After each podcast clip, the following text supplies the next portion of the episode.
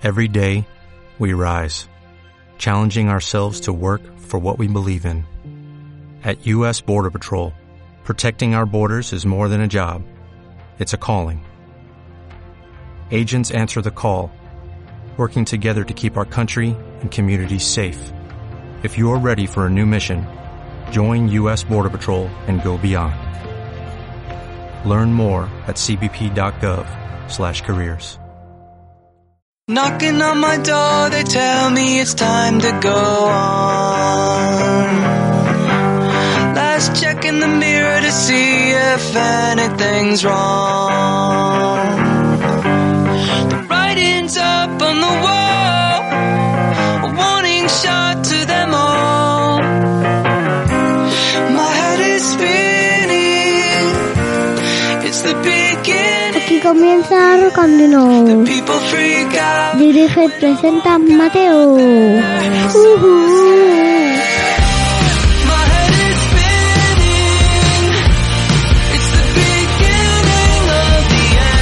The people freak out when I walk out. Hola, soy Mateo. Estamos aquí en Rocandino con Manuela ya ha vuelto. Muy buenas.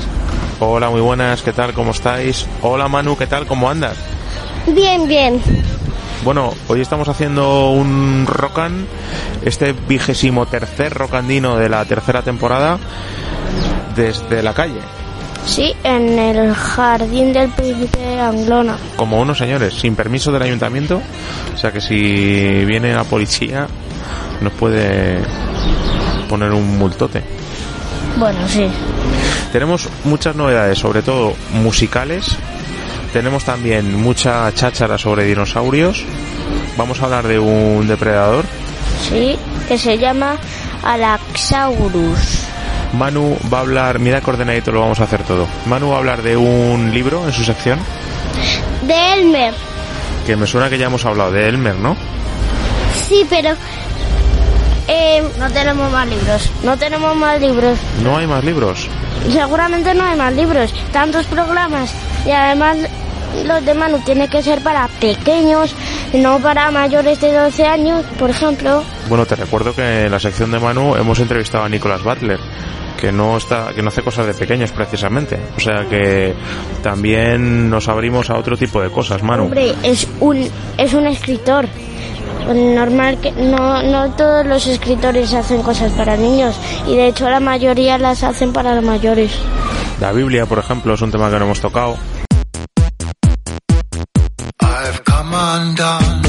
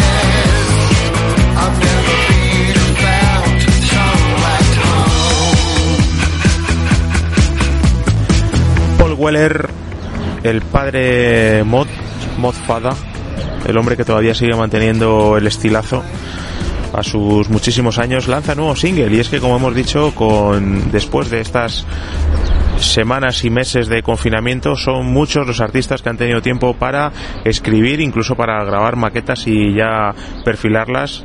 Estamos viendo que la mayoría de nuestros favoritos están sacando nuevos discos y Paul Weller no podía ser menos. Esto es Cosmic Fringe, que es el adelanto de lo que va a ser nuevo disco, que se va a llamar Fat Pop. Va a ser su decimosexto disco en solitario y va a salir el 14 de mayo. Así que todo el mundo apuntando estupendamente a, a lo que nos va a traer Paul Weller. Aparte de eso, eh, estamos viendo a Manu en directo eh, haciendo pompas si- sin, sin hacerle ni caso al programa. Manu, ¿sabes cómo podemos ponerle solución a esto?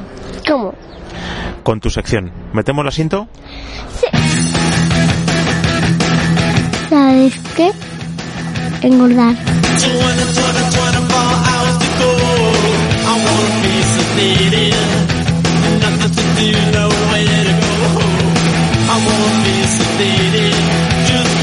Pues como decía Mateo al principio del programa, estamos en los jardines del príncipe de Anglona. Pertenecían a un palacio, al palacio del príncipe de Anglona, que construyó toda esta fiesta en 1530 como residencia de Francisco de Vargas, que era un tío que pilotaba. Los Vargas son gente que pilotaba, por lo menos en Madrid. Estamos en el centro de la capital. Sabemos que hay mucha gente que nos escucha pues desde Barcelona, desde Gijón, desde Granada, desde muchos sitios, pero en este caso, como normalmente los estudios centrales los tenemos en Madrid, hemos salido fuera a orearnos un poco y aprovechar esta primavera. No vaya a ser que nos encierren. Y en este jardín, trazado en el siglo XVIII, junto a uno de los laterales de la Casa Palaciega, tenemos la fortuna, la suerte de estar con nuestra consejera delegada de cultura, con la mujer que sabe de libros, con la experta literaria, con Manuela. Muy buenas. Hola, Vamos a repetir libro además. Elmer. Va de unos elefantes que se quejan porque, porque no, solo, no son iguales. ¿Entre sí o qué pasa? Sí. Y de repente, Vino Elmer, que es uno, uno que, que es de colores. es así como las como el traje de portero de los años 90, ¿no? De la Premier. Sí, pero cuando le gastaban bromas, le cogían con sus piernas. Cuando se despertó Elmer, no, cuando se, casi se despertaron los demás, se fue Elmer a rebozarse por unas cosas que no sé cómo se llaman. Unas vallas, ¿no? Sí. Luego se rebozaba, se daba vueltas, vueltas, hasta que quedó. O sea, la movida, por lo que tú me estás contando, es que el mer era de colores y se rebozaban vallas. Probablemente sería fruto de alguna especie de rito satánico o algo por el estilo. Sí, y, y luego ya fue con... Espera, espera, espera, espera. Luego ya fue, el ya fue zona a final. Y sabes que no podemos contar el final. La editorial, en este caso, la editorial Beascoa, que ha publicado este Elmer de David McKee, que es un clásico, Sí, porque lo compra mucha gente, muchos millones de seres vivos, más de 200.000 ejemplares vendidos en la colección. Tú imagínate 200.000 libros como estos, uno detrás de otro. No podemos contar el final, aunque nos gustaría, porque la gente tiene que irse a gastarse, dinero. a gastarse los cuartos en libros. O bien ¿Bien qué? Ir a donde hay libros que no hay que gastarse los cuartos. Así que si queréis saber cómo acaba Elmer, os animamos a que adquiráis uno de estos ejemplares o que lo pilléis o bueno seguramente no le no os hará falta pillarlo porque un, un millón de gente lo tiene Sí, y además porque os metéis en YouTube y seguro que hay gente contando el final. Venga, vamos con tu sección, Mateo. Hola amigos de Rocandino, soy Luis Prado de Señor Mostaza y os mando un saludo enorme. Ya no puedes volver atrás,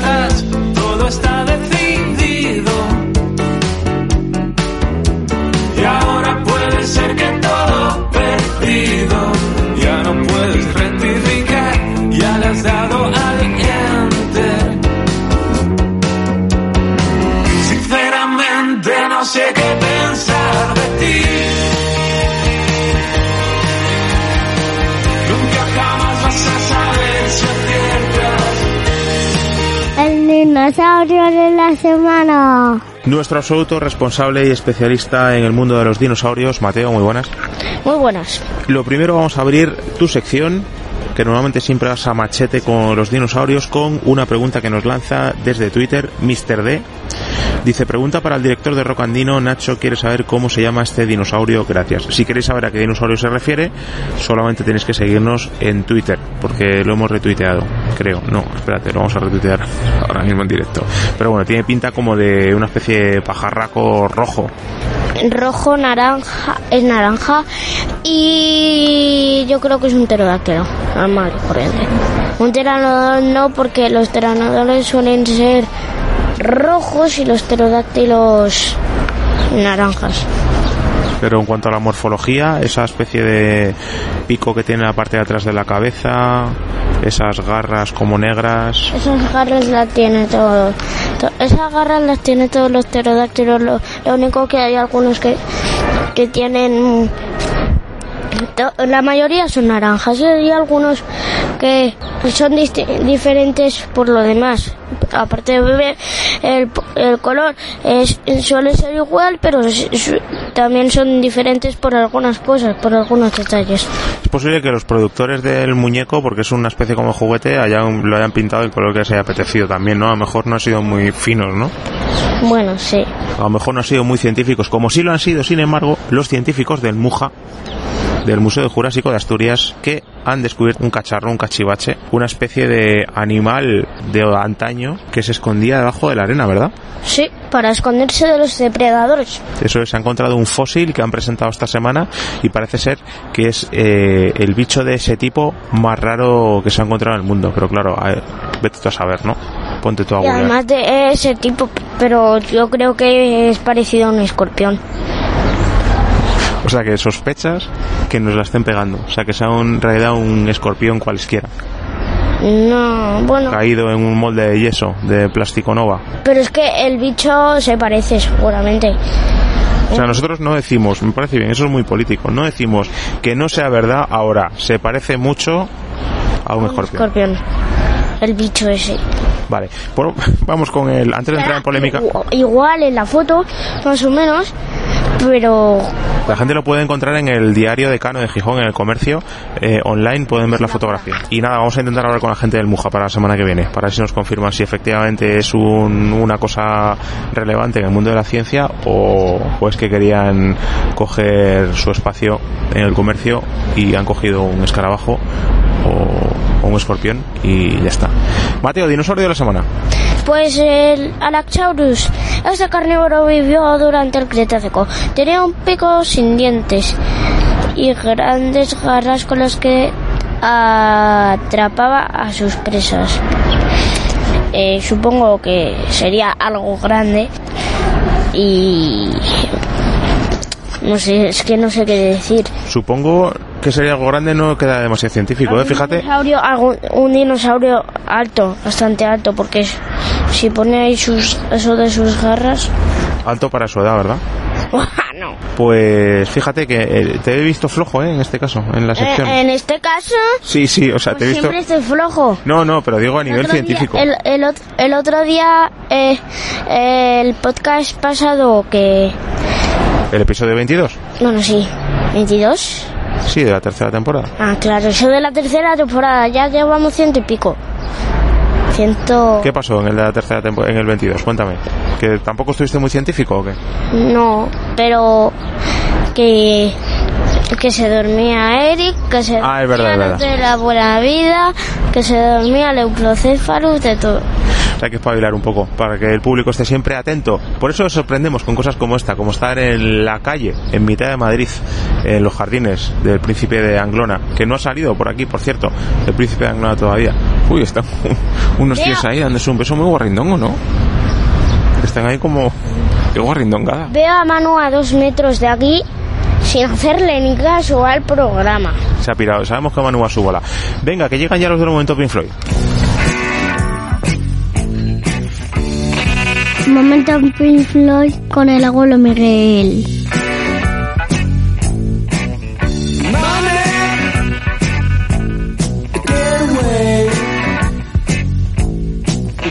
Hola chicos, esta semana voy a hablaros de U2, que es una banda de rock originaria de Dublín. Está formada en 1976 por Bono, que es la voz cantante del grupo. El sonido inicial de U2 tenía sus raíces en el post-punk, pero posteriormente van incorporando su música a otros géneros. Su cancionero es muy extenso y está repleto de variaciones, desde el rock más clásico hasta el pop más redondo, pasando por el coqueteo con la electrónica o los homenajes al gospel.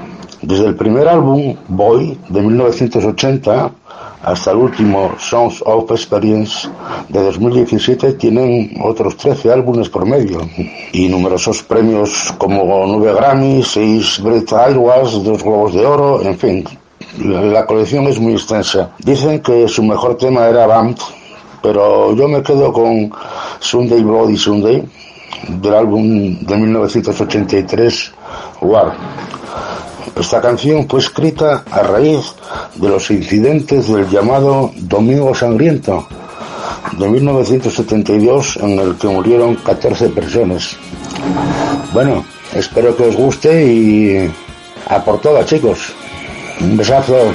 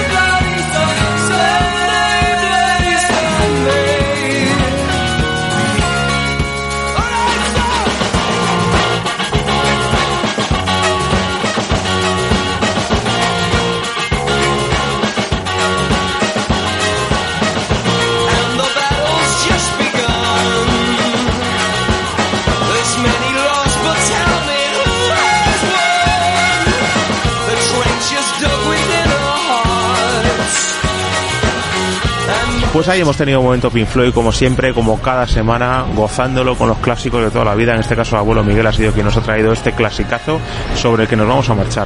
Bueno, Ah, no, no puede yo- despedirse. Y os recomiendo una frutería. Ah, ostras, es verdad que no hemos comentado que hemos tenido. Espera, espera, espera, espera, que hemos tenido el primer acercamiento comercial por parte de, de un establecimiento que ha querido anunciarse. Anunciarse en el podcast. Pero yo creo que eso viola todos los derechos porque entonces ya no podemos poner canciones o algo así. Pero bueno malo será que la gente de de Evox nos lance a sus abogados ahora mismo. Pero de qué estamos hablando De fruterías Paco. Que en realidad se llama frutería Sortiz pone no Sí, de los hermanos Ortiz. Eso es, pero si quieres, a ver qué se nos ocurre. Se nos tiene que ocurrir como un jingle, una cuña así que como que rime con Paco, con Fruterías Paco. Que eso nos puede ocurrir así. Si te gustaban Yupi y Astraco, te gustarán las peras del Fruterías Paco. ¿Qué más puede ser? Em, algo que se te ocurra a ti que rime con Paco. A ver. Bueno, está muy buena, la cuestión es que están muy buenas sí. y que nos ha dicho además que los espárragos que nos llevamos que para hacer de vientre lo mejor. Así que nada, eh, aquí tenemos la primera cuña. No ha salido muy bien, pero poco a poco vamos a ir mejorando todo esto, ¿vale? Y viviremos de esto, Mateo, no lo dudes, viviremos de esto. Sobre todo, don Aníbal y tú. Hasta otra, Mateo, chao. Chao.